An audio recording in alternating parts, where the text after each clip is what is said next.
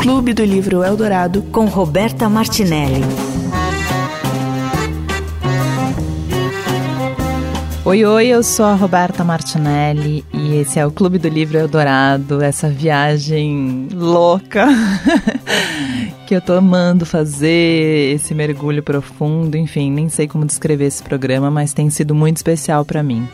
Na edição de hoje, a gente vai ler juntos A Louca da Casa, um livro da Rosa Monteiro, lançado em 2003 pela editora Agir. É um livro, eu já li esse livro muitas vezes e eu nunca li o mesmo livro. Digo isso porque ele sempre me foi roubado e eu sempre tive que comprar um outro livro. A Louca da Casa é um livro sobre escrever, sobre a imaginação, sobre a paixão que a Rosa Monteiro tem por isso. Ela tem é quase como se ela fizesse junto com a gente um jogo, um ela tem uma intimidade com as palavras e vai mostrando isso tudo, esse jeito de criar e tudo isso, cheio de referências e cheio de coisas durante esse livro. É uma loucura. Não sei, ninguém acho que ninguém sabe dizer assim, fielmente o que é a louca da casa. Recomendo que leiam. É muito maravilhoso. Para esse programa eu chamei dois quem lês, né? Rosa Monteiro, ela é de Madrid e eu não cheguei nela, então. Mas cheguei em duas pessoas maravilhosas para falar sobre esse livro. Na primeira parte, eu converso com o cantor e compositor Bruno Moraes. O Bruno é, tem alguns discos lançados. Recentemente ele lançou o Poder Supremo, que é um disco que tem a Rosa Monteiro nele de alguma maneira. E na segunda parte eu converso com a Dania Reis, que é jornalista, escritora, trabalha com mil coisas, mas que acima de tudo é ela mesma e a gente vai falar disso também. Ai, enfim, preparem-se que hoje é, é daqueles. Com vocês, a louca da casa. Para Martina, que é e não é, e que não sendo, muito me ensinou. Clube do Livro Eldorado. Parte 1. Quem lê? Bom, hoje é um programa. Não sei dizer muito bem o que ele é, a gente vai ver o que vai acontecer durante o programa. Porque esse livro é um livro que eu já li algumas vezes ele vai volta e é, é um livro que desperta muitas paixões. E na hora de escolher quem ia falar nesse livro, eu lembrei de duas pessoas que, para mim, a Dania Reis, que vai falar no próximo bloco, que foi como eu cheguei na louca na, da casa. Hum, eu vi um post dela há muitos, muitos, muitos anos. Nem sei se era um post, se era um face, não sei o que era. Ou se alguém me falou que ela gostava desse livro, talvez seja. Mas aí eu cheguei nesse livro.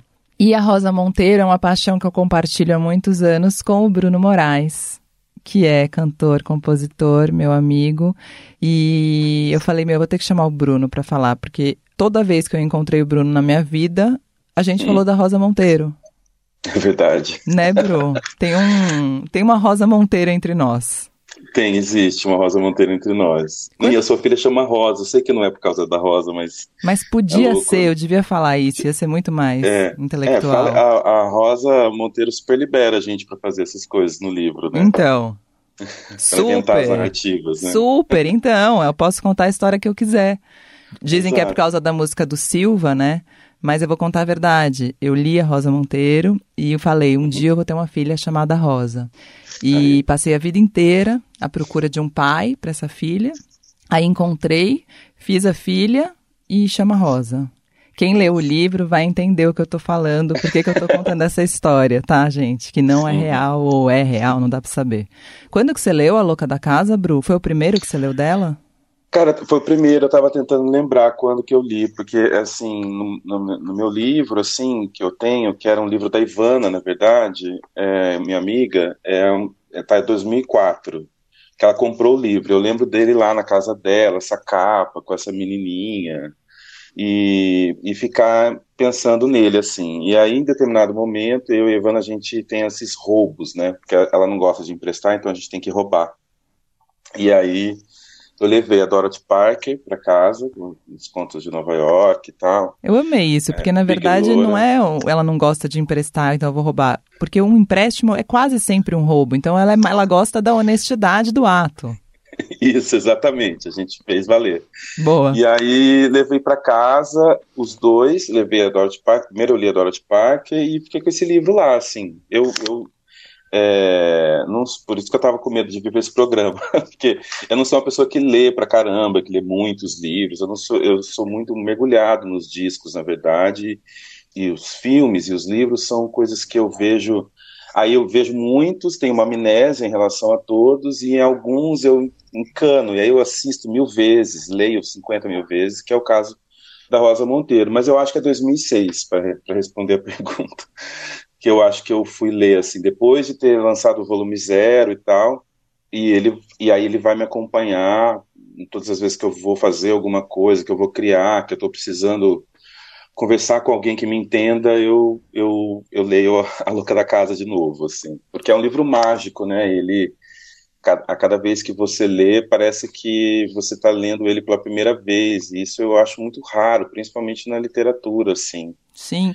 e ele tem uma... É, é uma coisa é, é uma coisa louca da casa, mas tem uma essa capa, né, que é uma capa boa, ao mesmo tempo estranha, ao mesmo tempo maravilhosa, ao mesmo tempo meio feia. Enfim, eu acho uma capa estranha. Ela me, me incomoda é. e me dá vontade de entender o que tem aí dentro ela é esquisita, intrigante, né? Assim, ela não é bela, mas ela, é, ela tem uma beleza, assim, e combina com o livro, parece, né? Depois Sim. que você lê, você fala, ah, tem tudo a ver, tem, tinha que ser essa capa. Sim, mas antes umas... de ler, você fica meio na dúvida, né? É, você não, você não sabe se é um bom gosto ou se não é. Tem um lance meio. Tem umas figuras, tipo uma foto de época em branco e preto, e na frente tem uma menininha com um vestido rosa que parece que foi colocado em cima e com uma cara de malandrinha, com um pirulito na mão que é Sim. que eu leio como a louca da casa. É, e eu só fui entender que esses caras são os anões é, na, na, depois que o livro acabou. E eu não tinha entendido até agora. É, são os anões, porque ela, é ela fala que ela é aficionada pelos anões, né? Sim, e que estão em todos os livros dela, mesmo quando ela acha que eles não estão, e quando ela é. acha que eles estão. É esse, não, tem um outro que ela não tinha sacado. Ai, Rô, eu fico todo arrepiado quando você fala isso, porque é tão. Eu estava lendo de novo, tentando ler pelo menos os primeiros capítulos, assim, de novo com medo de ser meio impostor aqui no programa de literatura. e estava pensando sobre isso, porque tem uma coisa, ela vai falando sobre as narrativas, e esse livro vai te ensinando isso, e talvez só quando quem não leu, só quando lê vai entender o que a gente está falando, vai parecer uma maluquice, assim, mas ela vai falando das coisas e é como se, se tudo que ela escrevesse em todos os lugares tivessem dentro delas as outras histórias todas, porque aquelas histórias todas fazem parte, as de verdade e as de mentira. E todas elas são verdades, mas também são mentiras, porque ela está falando que a gente se narra e se inventa o tempo todo, né? Que a nossa história, na verdade, é uma grande maluquice, invenção da nossa cabeça, né? Sim. E, Engraçado então... você falar isso, que a gente até falou num, num outro episódio, né? A gente estava falando sobre o que é ah, enfim, o que é imaginação e o que é a história, né, de fato. E a real, no, no programa sobre Nota sobre Impermanência, a gente ficou falando sobre essa história é real ou não é real, é sobre você ou não é sobre você. E a Luísa Musnick, que é uma poeta, falou uma coisa muito bonita, que ela falou, todas as histórias são sobre a gente, porque é sobre algo que a gente quis falar naquele momento. E você sabe que às vezes, para mim, eu tenho vontade de escrever, apesar de não ser uma escritora, eu tenho vontade de escrever porque eu tenho vontade de viver coisas que eu não, não, não, não dá para viver, não sei por que não dá para viver. Que a vida às vezes ah. não basta, sabe? Aí eu fico pensando, talvez se eu escrevesse eu conseguiria chegar lá. Talvez se eu fizesse teatro eu conseguiria chegar lá. Mas talvez lá não exista também. É, é, que eu acho que em todos esses lugares, e de novo o livro acho que fala um pouco disso, em todos esses lugares você já está contando essas histórias, né? Como quando você escolhe as pessoas com quem você que você quer falar no seu programa, quando você escolhe as músicas que vão tocar, quando você coloca um texto antes do programa, aquilo tudo conversa com todas aquelas músicas, com o que você está vivendo, com uma coisa que a Rosa te falou ontem à noite, saca? Sim, sim. Então as, elas, as histórias todas contêm, isso que é a grande é, magia, eu acho, do, da Louca da Casa, né? E eu estava aqui lendo de novo, já estava uh, mergulhado nisso de novo, porque é muito impressionante, assim, isso que ela conseguiu tocar ao fazer o livro, né? E, e, e, ainda conseguiu explicar, porque é uma maluquice mesmo, né? Sim, e como é, a louca da casa tá viva na nossa cabeça, né? Quando você detecta é. ela, de fato, ela não para. Isso, ela não para, e a gente fica criando, né? Eu adoro que ela começa a falar da velhinha e do menininho no, no banco. que podem ser tudo. Pode ser um, um assalto, pode ser uma, um ataque terrorista, pode ser tudo. É, e isso dela começar o livro falando da Martina, né, que ela, ela dedica o livro à Martina, né, que, que não é e não sendo me ensinou tanta coisa, é isso? Para a Martina que é e não é, e que não sendo muito me ensinou. É, exatamente, é muito lindo, porque ela não tem uma irmã, né, a Rosa Monteiro. Então, para bons investigadores, eu não sabia, pouco... tá? Eu tô fazendo cara de intelectual agora, nesse momento, para quem não tá me vendo, mas eu acreditei na Martina, acabei de quase começar a chorar agora. não, é porque é muito lindo, porque ela, a Martina com certeza existe, você entende? Entendo. E Entendo. isso que é muito lindo, né? Ela não tem uma irmã chamada Martina, mas ela tá lá. E ela fala, depois lá na frente, ela fala: Não, porque a Martina se parece muito comigo, mas é muito diferente ao mesmo tempo. É como se fosse uma irmã gêmea que ela fala que ela é uma irmã gêmea não idêntica, né? E, e, ela, e ela tem várias histórias com a Martina, né? Tem mais de uma história com tem a Martina. Tem histórias maravilhosas com a Martina, que a Martina consegue é. organizar a casa, a Martina tem isso, a Martina tem aquilo. E eu me identifiquei é. muito com a Rosa nisso, porque ela fala: eu nunca tive um lar pronto, eu nunca consegui que minha casa ficasse arrumada, porque a minha casa é minha cabeça. E eu sou a pessoa mais bagunceira do mundo, do mundo. Mas eu sou é. muito organizada na cabeça. Quando ela falou isso para mim, também abriu uma porta ultimamente que eu falei: "Nossa, é isso, eu sou eu me acho muito organizada, mas eu sou organizada onde eu moro, que é na minha cabeça". Sim, total. Ela, ela tem essa coisa com a casa. No, na Filha do Canibal, ela aparece um pouco essa coisa da Rosa, dela colocar a, a, a, essa, essa, esse frenesi da, da imaginação do personagem na narrativa, né? Então, às vezes ela chega assim para explicar, ah, eu estava chegando em casa e aí minha casa ela tem uma parede vermelha e um vaso X e um negócio cor-de-rosa, não sei o que, não sei o que lá, e de repente ela fala, não, minto. Aí ela muda completamente a sala.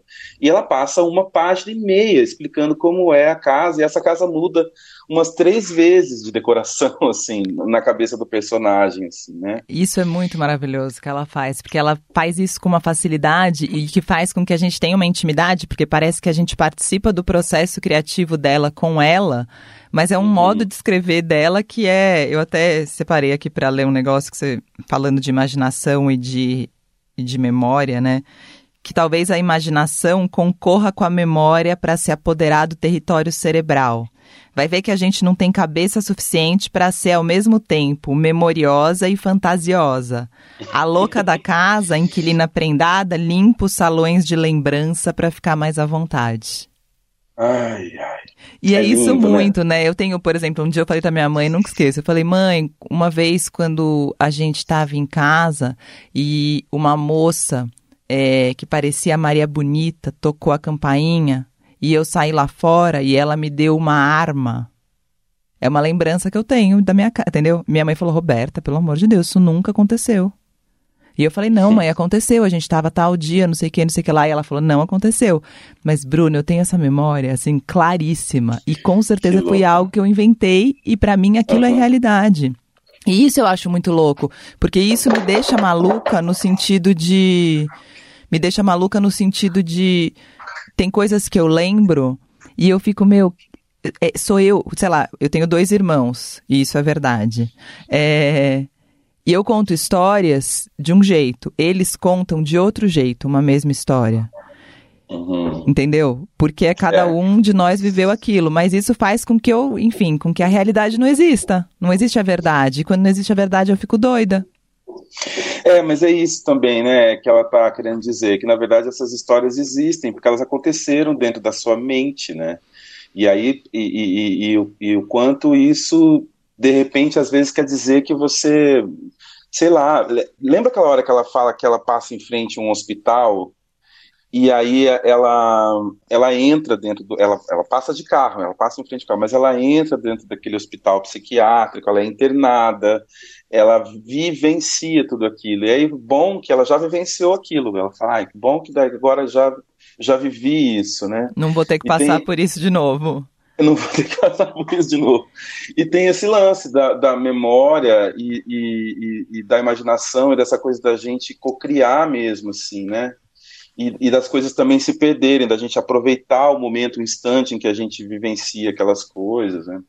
Sim, e tem uma, uma outra parte do livro que, claro, que me pega muito, né, e que eu acho que você deve imaginar, que é a parte do sucesso-fracasso, por que um escritor perde o rumo ou não perde o rumo. E é muito. Todo mundo que me conhece em todos os meus programas sabe que é um tema que eu falo muito, mas ela fala. É é verdade que você escreve em primeiro lugar para si mesmo, para o leitor que tem dentro de si, ou então porque não pode evitar, porque não consegue suportar a vida sem entretê-la com fantasias. Mas ao mesmo tempo, você precisa peremptoriamente ser lido. E aí ela fala do Herman Melville, do Mob Dick, que eu não sabia que na época não agradou ninguém, não fez sucesso nenhum, e que ele nunca se recuperou desse fracasso, embora tenha vivido mais de 40 anos, quase não voltou a escrever. E aí ela fala desse fracasso e fala também do Capote, que fez muito sucesso, mas que também não conseguiu mais escrever nada à altura do que ele imaginava. Ele, ela escreve que o fracasso adoece, que o fracasso mata, é coisa fácil de entender. Mas o caso é que o sucesso também pode destruir, como destruiu Truman Capote. Ele é um exemplo perfeito de um grande escritor que, descerebrado pelo sucesso, termina escrevendo coisas horrendas. O sucesso angustia, porque não é um objeto que você possa possuir nem trancar num cofre. De fato, o sucesso é um atributo do olhar do, dos outros, os quais, repentinamente, de maneira, na verdade, bastante arbitrária, decidem olhar para você com placidez e agrado, dando-lhe o incerto presente de considerá-lo bem-sucedido. É. E aí você fica um pouco refém do olhar dos outros também, né? Segundo a visão dela. É, eu acho interessante isso que ela vai falando, né? Sobre os, os, os, prós e os contras, né? Porque do jeito que a coisa começa, parece que ela vai ficar falando de como é magnífico, né? Escrever. Ser escritor e tal, não sei o quê. E eu coloco como ser escritor, eu tenho certeza que qualquer artista, ser artista. Cria, vai se colocar, vai entender tudo que ela está falando, porque a gente se identifica muito, né? Mas eu gosto quando ela fala do Goethe, por exemplo, que ela está falando sobre escrever e sobre como as coisas que, que a gente vai vivendo podem interferir na gente poder atingir o, o nosso potencial máximo, né? Ela está falando da, de. Primeiro, ela começa a falar sobre escrever, que quando ela consegue. Porque, primeiro, ela fala que quando ela é jornalista, ela não está exercendo o trabalho dela. De escritora, né? né? Que é uma outra coisa. Então, quando ela fala que ela vai tirar o dia para escrever, não é jornalismo, que ela está fazendo um romance, né? E então ela, ela, ela começa a falar sobre isso, que ela, ela é sugada por um monte de e-mails nesse dia que ela tirou para escrever, né? E aí de noite, finalmente às 8 horas da noite, exausta, ela em vez de escrever, ela liga para a amiga, porque ela sacou que ela fracassou na, na tarefa de, de escrever. de, escrever. E ela começa a falar sobre a sensação de quando isso dá certo, que ela começa a dançar com as palavras e voa, como se ela pudesse voar e tal, e como se ela soubesse dançar muito bem, ela que dança muito mal, dançar muito bem no salão e tal, e as palavras todas acontecem e tal. E aí ela começa a falar do Goethe, que, na opinião dela, assim, depois de ter feito um grande livro, foi convidado a morar com uma corte medíocre, assim, e lá ele passou a vida toda dele, assim. Então, ela não acredita que vendido como ele tenha ficado, que ele não atingiu o potencial. Ela não fala que os livros não são formidáveis.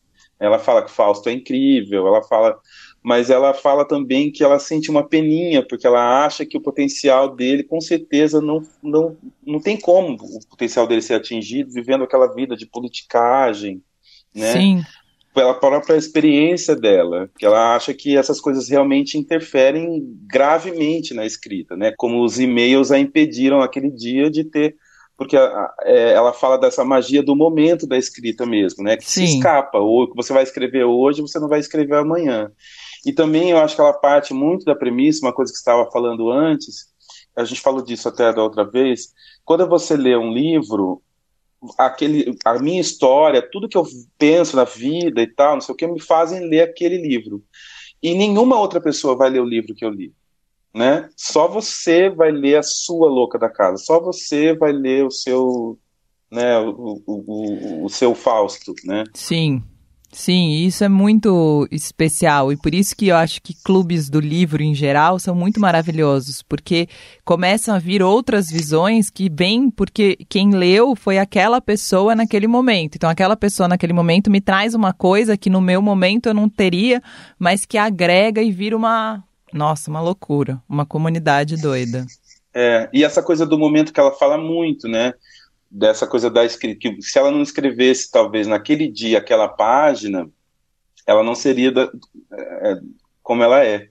E isso é muito incrível, né? Porque daí você vai você vai entendendo também o, o, o quanto é um tesouro, um livro, né, bem escrito, assim, o quanto você realmente está ali diante de um tesouro, uma preciosidade, né? Sim, e ela é muito apaixonada, né? Ela é muito apaixonada pela louca da casa, mas ela é muito apaixonada por ler. Ela tem um lance que quase faz com que ela seja minha amiga, né? E ela escreve isso: Eu não conheço nenhum romancista que não sofra do vício descontrolado da leitura. Somos, por definição, bichos leitores. E aí ela escreve que um leitor tem uma vida muito mais longa que as outras pessoas porque não morre antes de acabar o livro que está lendo. Uhum. é verdade. E ela fala também do, do que, que a gente escreve contra a morte, né? Que eu acho super lindo isso. Né? Super, que ela, que ela fala ali no. É bem no comecinho, né? Que ela fala que a gente escreve. É, Quer ver? Eu até separei esse trechinho do Contra a Morte, porque eu sou super contra a morte. Eu vi a sua foto, aí eu comecei a colocar uns papéis que eu recortei. aí eu levantei, eles caíram todos no chão, então não tem trecho pra tem mostrar. Tem que ser grudadinho, eu vou te mandar aí. É, quer ver? Hum, ah, eu, eu separei a parte que ela fala. Ah, você também é eterno ao inventar histórias. A gente sempre escreve contra a morte. Contra a morte. É, eu tinha separado também esse momento. O Bru, isso todo artista, né? Também. Você Muito. grava discos, canta contra a morte também, né? Contra a morte, maneira. né? É isso, porque também é, é. Isso você fala do sucesso, do fracasso do sonho, né? Ela fala bastante também do sonho, mas nesse caso eu estou falando do sonho quando você sonha em crescer, em evoluir e tal, né? Quando você tem esse desejo, na verdade. E, e eu acho que tem uma coisa também que, que o sucesso está muito em conseguir realizar a escrita, né? Conseguir realizar o disco, sim, né? Faz muito tempo já que eu ouço tem alguns produtores que falam, não, eu estou te ajudando a realizar o seu sonho, né? E, e, eu, eu falo, não, é o meu sonho, eu já realizei. O sonho eu já realizei. Sim, né? Que é poder sim. fazer, né? Que é ser capaz de, de imaginar uma coisa extraordinária e conseguir botar em prática, né? Porque é isso, na verdade, quando e ela fala bastante disso, quando você está desprovido daqueles egos todos, quando você realmente consegue dar a mão para esse parceiro e dançar, e aí você flutua, entendeu? E, e, é, e quem é artista sabe disso, no fundo, no fundo, sabe. Então, é a realização mesmo que é o grande, grande lance, né? O grande é, é, êxito, assim, né? Mas ela tem um lance que eu vou te falar, ela tem uma, uma catarse e uma paixão pelo processo, pela criação que eu também tenho. Mas eu sonho, e acho que não cheguei lá, em atingir o lugar da plenitude de se dançar com as palavras, seja com as palavras faladas ou não. Eu, eu me vejo num caminho, assim, mas parece que tem um lugar que, que, que eu acho que. Eu, bom, acho que eu nunca vou chegar, né? Porque quando eu chegar, eu vou querer o outro lugar, né? Eu acho que, eu acho que quando a gente chega, a gente quer ficar ali. Eu, ela fala um pouco disso, né? Quando a gente chega, a gente fica ali voando com as palavras. É, dura muito pouco, mas é. E aí você vai trabalhando para viver isso de novo. E aí eu fiquei pensando vou, vou fazer o um entrevistador, fiquei pensando nisso enquanto eu lia, Rô, se você, você não escreve, você... E aí? Não, eu não escrevo, eu falo, é louco, assim, eu, eu acho que eu tenho quase atingido por aqui, assim, mas eu não escrevo, não escrevo bem, não, eu já fiz cursos de, de escrita, eu já fiz coisas, mas eu não, não, não, não rola, eu sofro, não é bom, não gosto.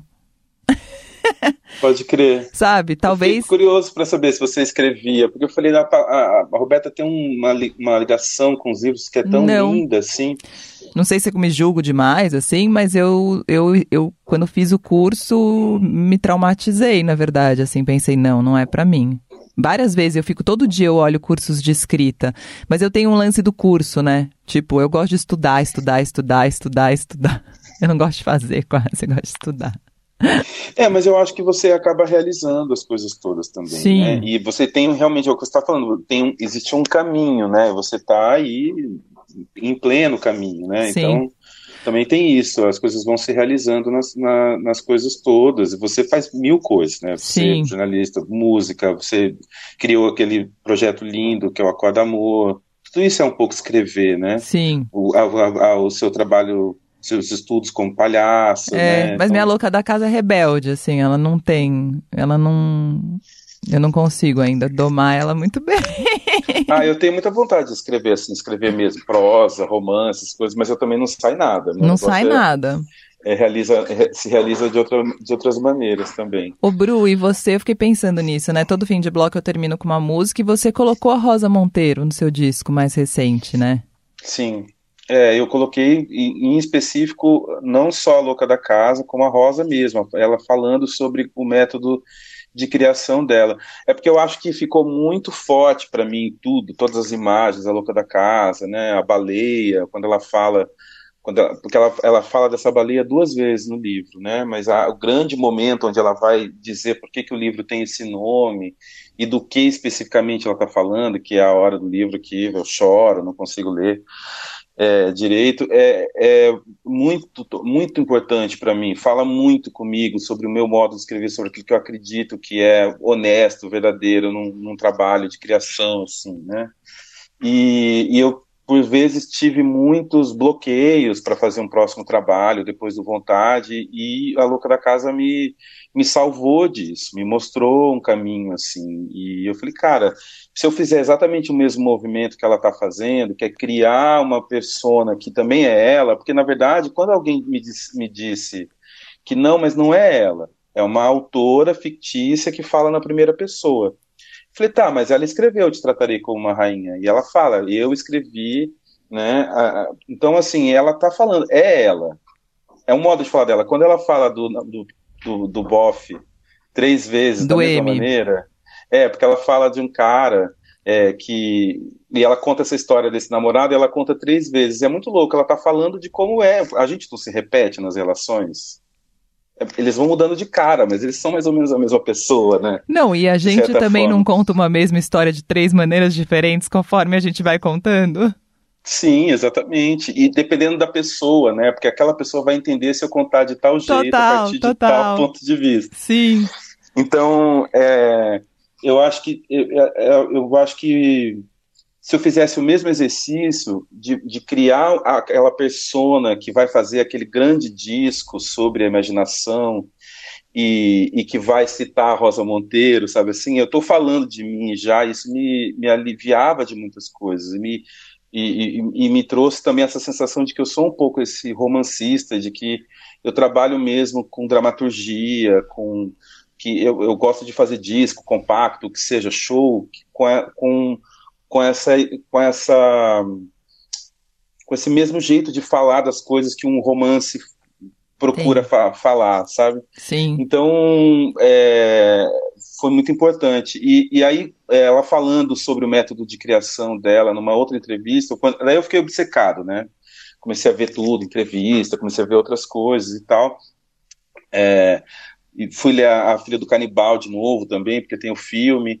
E aí eu falei, cara, eu vou fazer um disco sobre isso. E vou botar os meus até, por exemplo, o nome do disco é uma palavra que ela questiona várias vezes, né, que é o poder, né?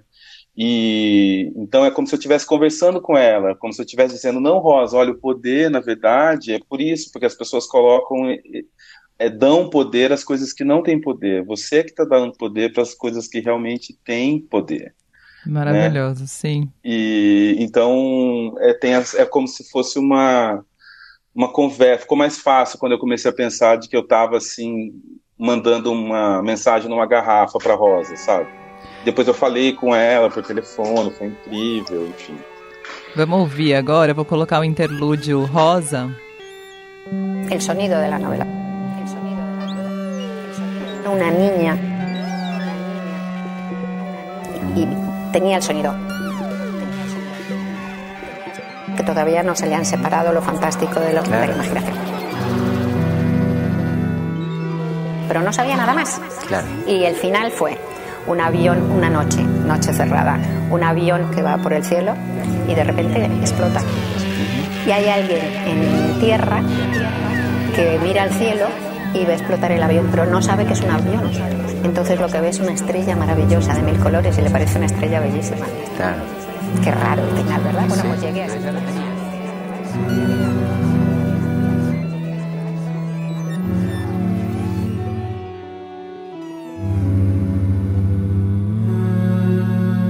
Pronto, esse foi o interlúdio rosa que o Bruno colocou no disco dele, Poder Supremo, disco mais recente.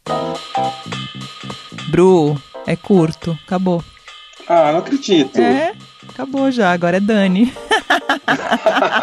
Vamos marcar eu, você e a Dani pra gente continuar, porque vai ser Vamos. curto também. Vamos. É muito pano pra manga esse livro, né? Muito, muito. Obrigada, falei que ia ser Mara. Ah, obrigado eu, obrigado eu. Sempre um prazer. Essa foi a primeira parte do Clube do Livro Eldorado sobre A Louca da Casa, da Rosa Monteiro, com Bruno Moraes. Na segunda parte, a gente vai falar sobre A Louca da Casa, da Rosa Monteiro, com a Dani Arraes. Clube do Livro Eldorado. Parte 2. Quem lê? Tudo bem? Tudo bem. E você? Tudo. Bom, mas a louca da casa chegou em mim através de você.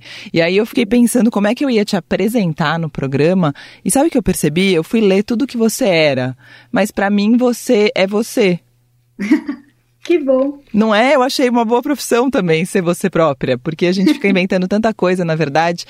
Mas eu falei, nossa, eu não consigo definir a Dani, tipo, colocar ela como jornalista, como escritora. Pra mim, você é um.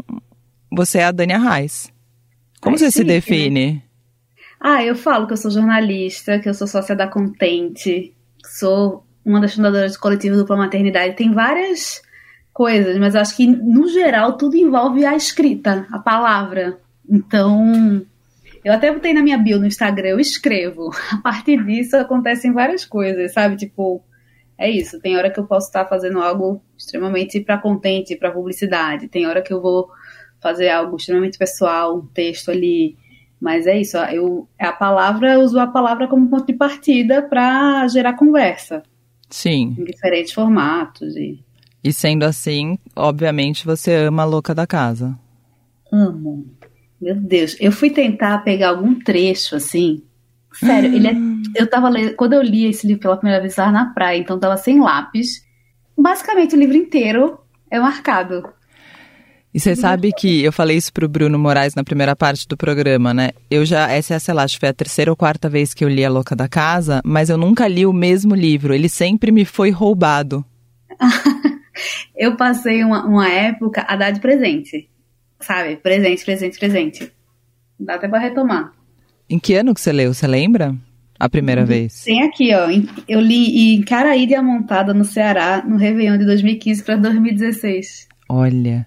E o que que te pegou, você acha, em primeiro lugar no livro?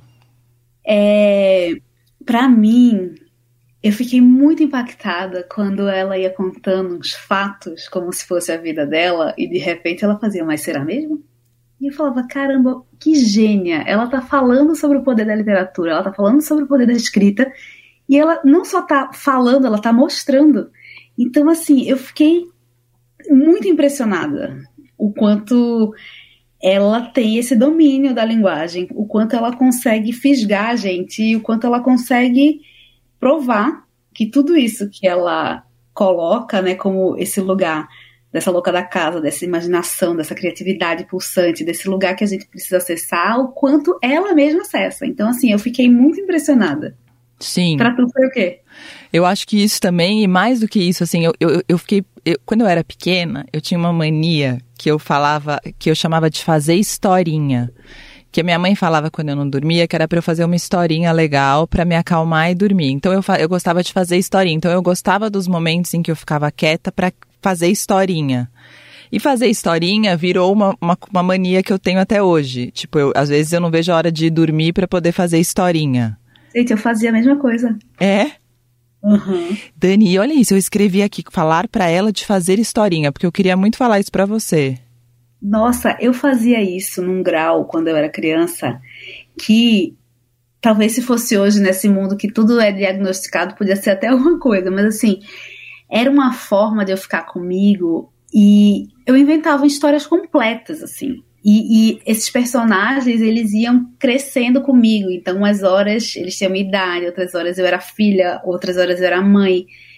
Eu lembro, e eu vou falar com você disso, que uma vez eu tava nessa essa minha personagem, que era a Daniela, mas ela tinha uma vida assim. Uau! Sei. Uau, eu me lembro que quando eu. Até adolescente eu ficava fazendo historinha, porque eu, eu pensei uma vez que o, o meu aniversário dessa personagem era um festival dentro da minha casa e Neil Young estava tocando. Uau!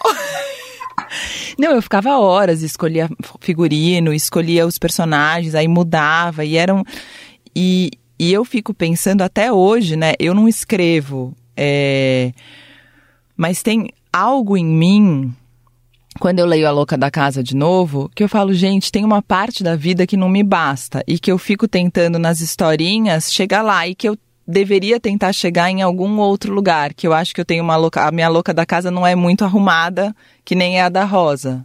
É, a da Rosa me impressiona muito porque a quantidade de referência que ela traz, né? O quanto você, a partir da leitura desse livro, você pode fazer, assim, um, uma imersão em muitos nomes da literatura, assim, dá uma vontade de você saber mais sobre tudo. Eu acho que ela tem esse poder. Naquele livro também das mulheres, né? Nós mulheres, ela vai contando as, de um jeito Sim. muito curto várias histórias e de repente você quer saber de todo mundo. Você fala assim, meu Deus, como é que pode esse cérebro acumular tanta informação e conseguir traduzir isso de um jeito que tudo fica interessante? Sim, e tudo muito próximo, porque parece que ela é muito minha íntima, né? Ela fala Sim. de um jeito muito tranquilo, então eu conheço ela muito bem. É.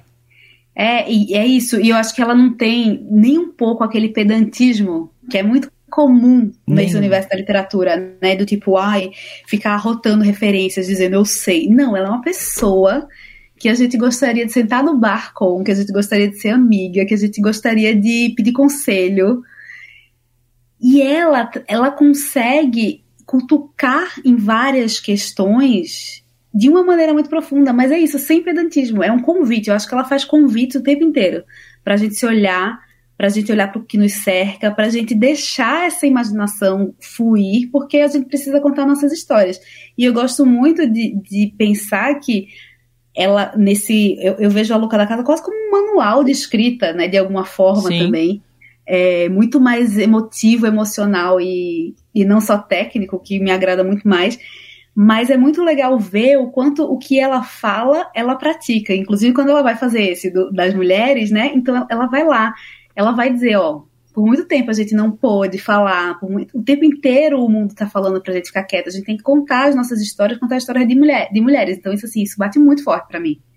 Sim, ela tem aqui nesse livro mesmo, né, que ela faz o, o Literatura de Mulheres no, na Louca da Casa, né, que a gente nem falou muito no, na primeira parte, porque era o Bruno, né? Mas é, ela fala aqui, ó, suponho que não posso deixar de falar do desagradável tema das mulheres existe uma literatura de mulheres, uhum. né? E, e aí ela fala isso. Quando uma mulher escreve um romance protagonizado por uma mulher, todo mundo considera que está falando das mulheres. Mas se um homem escreve um romance protagonizado por um homem, todo mundo considera que ele está falando do gênero humano. Exatamente. E aí você lê isso, você nunca mais vê o mundo da mesma forma. É isso. Eu acho que para mim tem esse efeito, assim, que ela descortina várias coisas que hoje em dia são óbvias e que talvez é isso. Hoje a gente está falando em 2023, talvez hoje a gente já esteja falando muito mais em relação a, a mulheres da literatura. Talvez em 2016 a gente ainda estava é, olhando assim, ah, quem são as novas autoras que vão despontar no mercado? Sabe, sempre esse lugar assim de uma literatura que acaba sendo inferiorizada mesmo. Sim, eu fiquei pensando nisso, fiquei até me sentindo culpada nesse sentido, porque, sei lá, num episódio passado que eu fiz com a Paula Gicovati sobre o Nota sobre a Impermanência, eu falei que eu confundia muito ela com o livro, que eu achava que ela estava falando de experiência pessoal. E a Rosa Monteiro fala isso. É os críticos têm uma inquietante tendência a confundir a vida da escritora com a sua obra, coisa que não acontece com os escritores homens. Total, é isso. Eles são universais, eles, eles falam, eles são os premiados, né? Eles são os da certeza. E sabe que eu também confundo várias vezes a. Não é? A autora com o livro. E às vezes eu gosto. Da Paula eu li, eu ficava pensando, caramba, será que é ela? Será que foi? E uma parte minha vibra pensando que algumas coisas podem ter sido, apesar de saber que muitas, não, que talvez nada tenha sido, mas eu acho que a gente se procura também nesses livros de outras mulheres, porque fala com a gente de uma maneira diferente. Sim. No da Rosa Monteiro, muito, né? Quando ela conta, eu amo as histórias que ela conta do romance que ela teve com o M na Louca da Casa, né? Uhum. E que ela conta uma vez, você fala, nossa, que história. Aí ela conta a segunda vez, aí você fala, ah, não, é isso que ela tá fazendo comigo. Ela tá me mostrando o poder da literatura, mas ela... eu acredito em todas. Ela tá, assim, ela tá fechando com a nossa cara. Ela tá dizendo assim, ah, é? Então deixa eu te mostrar. Então, assim, é realmente genial. E, e sabe uma coisa que para mim foi muito louca, porque eu demorei a ler ela, porque a edição que eu tenho da Louca da Casa é meio esquisita. Ai, a, a minha! Ah! Eu acho que eu falei a mesma coisa. O Bruno falou, eu acho muito genial essa capa com os anões. E eu falei os anões, eu nunca tinha reparado que eram os anões. Eu também não. Eu nunca tinha reparado nisso. E eu acho essa capa estranha, feia e gosto ao mesmo tempo. É. Mas eu acho que, inici inicialmente, eu olhava essa capa e eu falava, um negócio é chamar louca da casa, né? Mulher sempre é chamada de louca. Então eu fiquei bem no superficial. Essa capa não me chamava atenção.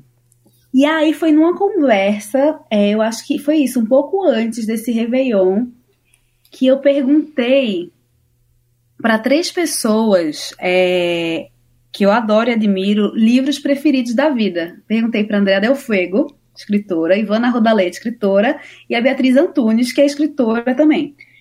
E eu acho que Andréia e Bia falaram da Rosa da Casa, toda. É, falaram da Louca da Casa, todas falaram de O Teto Todo Seu, da Virginia Woolf, que eu vi a ler depois e também mudou minha vida, transformou completamente minha cabeça. Já tô anotando, não li.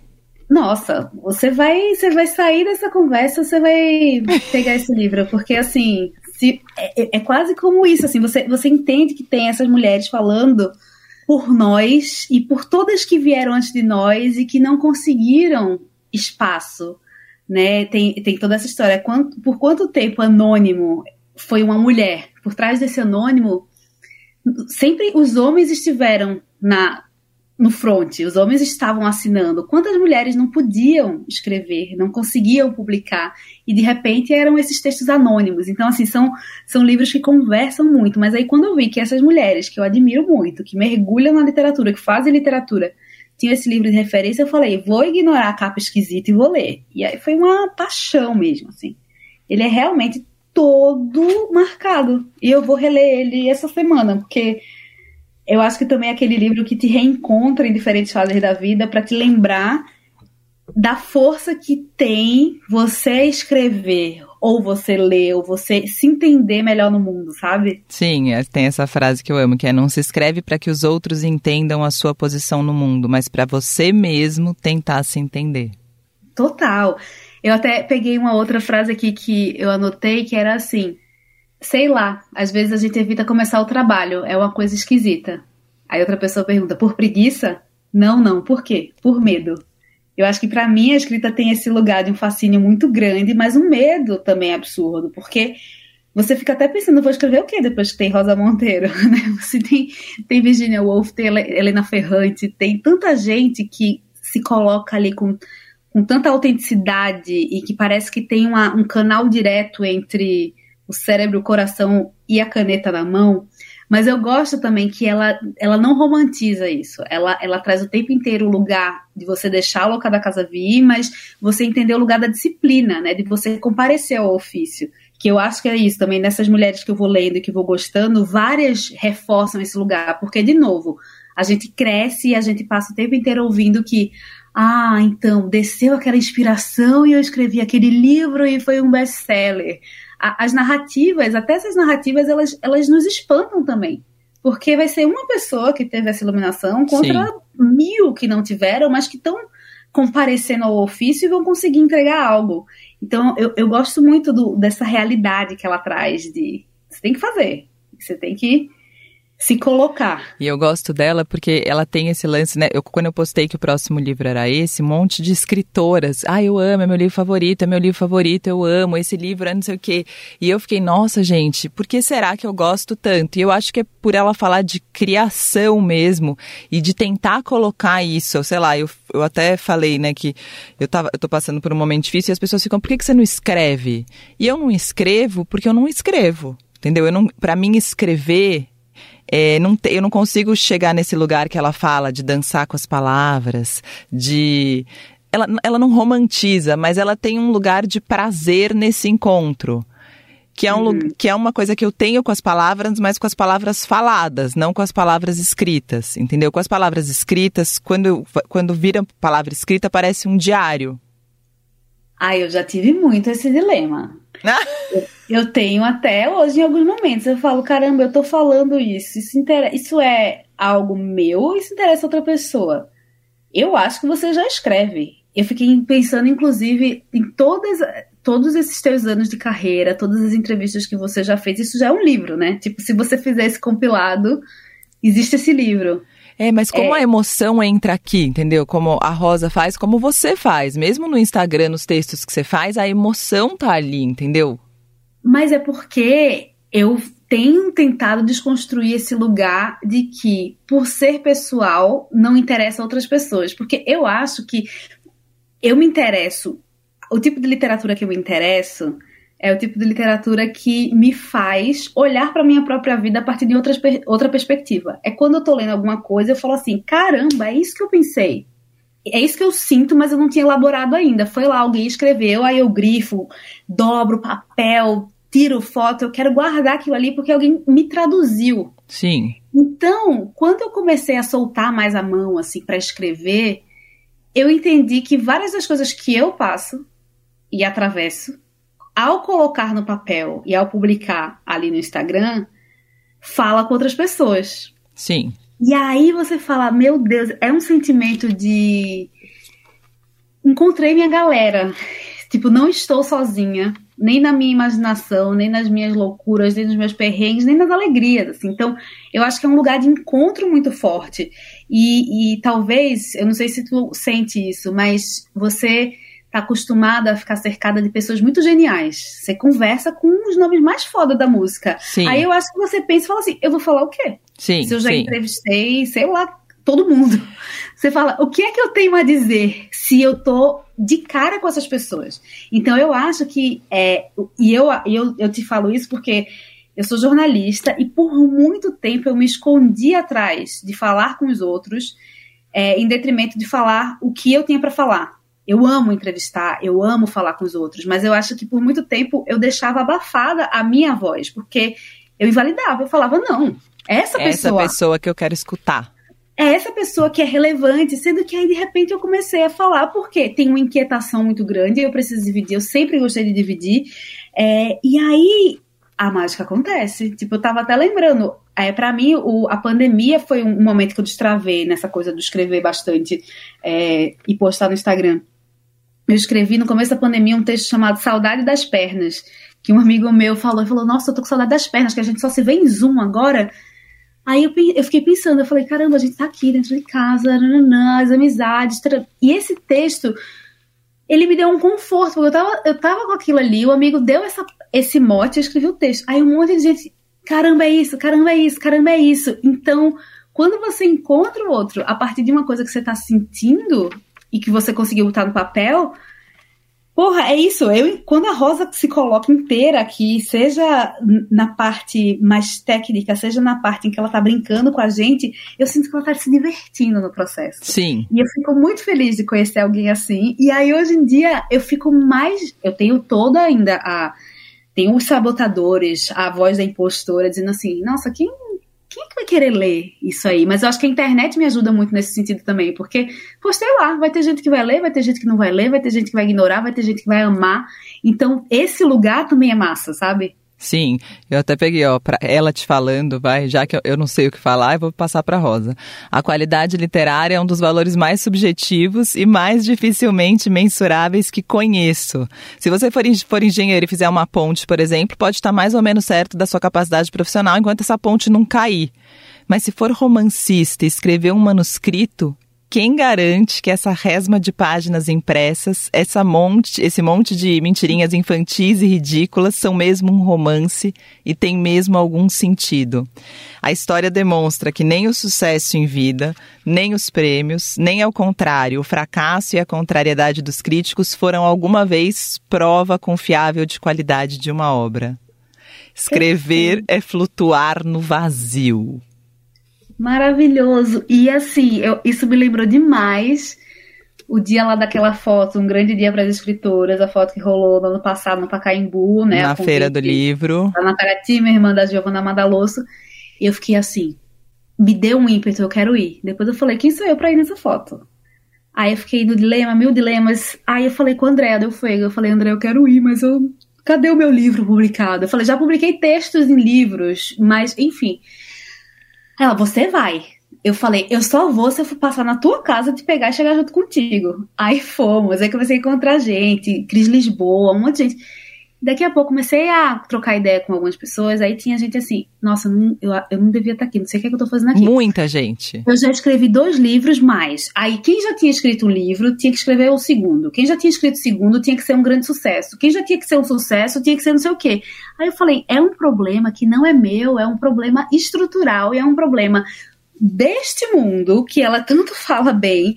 Assim, esse mundo desenhado pelos homens, onde eles se enaltecem, eles se validam, eles se colocam nos prêmios e tal, e, ficam, e ficamos nós o tempo inteiro nos diminuindo e dizendo o que eu tenho para dizer não é relevante. Alguém já fez antes, alguém vai fazer melhor, os gênios são os outros. E a gente não precisa ser gênia, a gente não precisa fazer a obra-prima, mas eu acho que quando a gente se expressa, você está escrevendo, além de fazer as entrevistas todas, você já está escrevendo, você estava escrevendo na sua cabeça quando você era criança, assim como eu estava escrevendo na minha cabeça como eu era criança. E eu acho que nesse lugar, é, quando a gente volta para essa infância, eu achei muito louca essa coincidência, eu acho que não é um lugar de do sucesso, é um lugar de algo que dentro de você necessita. E, e quando eu te vejo falando de livro, você faz ali um, um, um resumo do que você achou, como eu faço também várias vezes quando eu leio alguma coisa, aquilo ali você também está escrevendo. Agora, eu acho que a gente se cobra tanto que o que é essa escrita? Né? É, o que é que teria que ser para ser validado por você e pelos outros, pelos estranhos, assim? Eu não sei, eu fico. Me dá muita agonia quando eu penso nisso estruturalmente, e eu acho que eu me forço a escrever. A, a, a não. Eu não me deixo mais não escrever porque eu penso no, na quantidade de mulheres que não consegue se autorizar a escrever por conta disso tudo que a gente está falando. E está errado, porque a gente devia estar tá aí, ó, enchendo o mundo com as nossas histórias, com sentimentos, com pensamentos, porque por muito tempo a gente só tinha referência deles, mundo deles, o que é certo, o que é errado, e um lugar que, em que a gente está sempre abaixo. E não dá. Não dá. É isso, Dani, é isso muito, assim. Eu lembrei até da Rosa falando num momento que ela fala que o sucesso nada mais é quando você passa a agradar o olhar dos outros, né? Você é validada pelo olhar dos outros e eles passam não sei o quê, mas que isso é uma coisa muito frágil. Porque por isso que as pessoas têm tanto medo de perder o sucesso. Porque você depender da validação do olhar do outro, realmente a gente não pode garantir o sucesso amanhã. Por isso que eu acho que a gente tem que colocar o sucesso em outras coisas e nessas conquistas, em colocar as palavras para fora, em escrever, em falar, enfim. Eu fiquei lembrando da Elizabeth Gilbert, é, que é autora de Comer, Rezar e Amar, um grande best-seller que virou filme, né? Julia Roberts. Então, assim, nessa hora, quem é da literatura pura pode dizer assim: meu Deus, o que é que Socorro! eu Socorro! E aí, o que é que acontece? Liz Gilbert tem um livro que eu adoro também, que é A Grande Magia, que conversa um pouco com isso, exatamente do fracasso. Tem um trecho que ela fala assim: Eu escrevi Comer, Rezar e Amar, mas antes, até escrever, até conseguir sucesso, eu passei 20 ou 30 anos escrevendo, sendo rejeitada conseguindo pagar as contas aqui, depois ficando um tempo precisando, sei lá, ser garçonete, e nada contra ser garçonete, mas ela queria viver de escrita. Ela falou, não dava. Mas eu fiz um compromisso comigo, que eu não ia colocar na literatura e na minha escrita é, a conexão com o meu ganha-pão. Falou, eu vou escrever, porque é isso que eu faço. Uma hora isso pode dar dinheiro, outra hora não. E, ela, e assim eu continuei escrevendo, entre os fracassos e sucessos. Então acho que essas mulheres, esses mulherões da porra, elas nos mostram isso, assim, que é sobre algo que você intrinsecamente precisa fazer. Se vai ser legal, se vai fazer sucesso, se não vai fazer. Se as pessoas vão ler, se não vão ler, é outra história. E eu acho que é isso, às vezes a gente esquece, inclusive porque a gente vive nessa performance das redes sociais, né? E todo mundo tá aí, arrasando, não sei o quê. Aí você, você já tá pensando no sucesso antes de, de ter o negócio escrito. Então, assim, é meio que fatiar as etapas, né? E comparecer ao ofício. Acho que todas elas me lembram muito isso. Sim. Infelizmente, o programa está chegando ao fim. O Bruno Moraes lançou um disco chamado Poder Supremo e eu toquei na primeira parte o interlúdio que ele coloca a Rosa falando. E na segunda parte eu vou tocar o interlúdio da louca da casa, que ele tem essa também. É que os homens não apenas são menores que seus sonhos, são também menores que suas alucinações. Aquilo que alguns chamam de Deus e que para mim é uma baleia coberta de crustáceos na pequena noite da vida humana. A louca da casa acende as velas. A louca interlúdio, porque o Bruno estava mergulhado, né, em Rosa Monteiro. Ele, toda vez que eu encontro o Bruno, a gente fala de Rosa Monteiro na vida, assim, desde que eu conheço ele. Então eu achei que tinha que ter ele. E você, para mim, é quem me trouxe a Rosa Monteiro, então eu sou eternamente grata. Dani, Obrigada, você é maravilhosa. Obrigada. Eu quero essa mesa.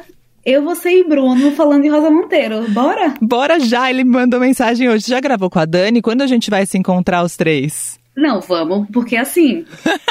e, e, é isso, tem coisa mais legal do que um livro fazer com que a gente tenha conversas, né? A gente já se encontrou várias vezes e tudo mais, mas assim, Unidos de Rosa Monteiro, é ano 1. Um, vamos juntar mais, ó, essa galera toda aí que fica pirando no livro. E quem ainda não pirou, Bora aí pirar. Uma indicação certeiríssima. E não só esse, tipo, é. a ridícula ideia de nunca mais te ver. Qual que é seu preferido? Que... Eu ia ficar feio, você, você tem um? Eu, eu, olha que louco, eu tenho um que eu, eu li faz muito tempo e não reli, que eu tô louca pra reler, que é o Instruções para Salvar o Mundo. E que eu lembro que na, quando eu li, eu fiquei, tive um treco. Eu não li esse. Eu acho que eu fico nos dois, a louca da casa e a ridícula ideia de nunca mais se ver. Porque é isso, também toca no lugar. De novo, ela vai costurando, Não, né? ali é muito. eu tenho medo do título, eu tinha medo de ler e eu, enfim, e, e chorei muito. E é isso, o título, o título já entrega tudo, porque quando você perde alguém é ridículo, você nunca mais vê a pessoa. Tipo, é, é e é isso, eu acho que e, e, quem é genial consegue traduzir as coisas de uma maneira simples, mas que pega fundo em você. Assim, esses dois são lindos, completamente grifados, relidos de tempos em tempo, que é uma coisa rara, que eu, eu faço pouco, porque é tanto livro para ler, né? Total. Que você quer absorver tudo, mas esses fico feliz de voltar. Eu amei essa conversa. Eu amei. Obrigada, Agora partiu, partiu mesa nós três. Partiu mesa, eu quero essa data, viu? Tá bom, Esse pode é deixar que eu já vou organizar. Obrigada, Dani. Obrigada. Esse foi o Clube do Livro Eldorado, edição de número 11, com o livro A Louca da Casa, da Rosa Monteiro. Essa aventura de, sei lá, de enlouquecer a cabeça de alguma maneira. Obrigada demais pela companhia hoje sempre. Um beijo grande e até a próxima. Você ouviu Clube do Livro Eldorado com Roberta Martinelli.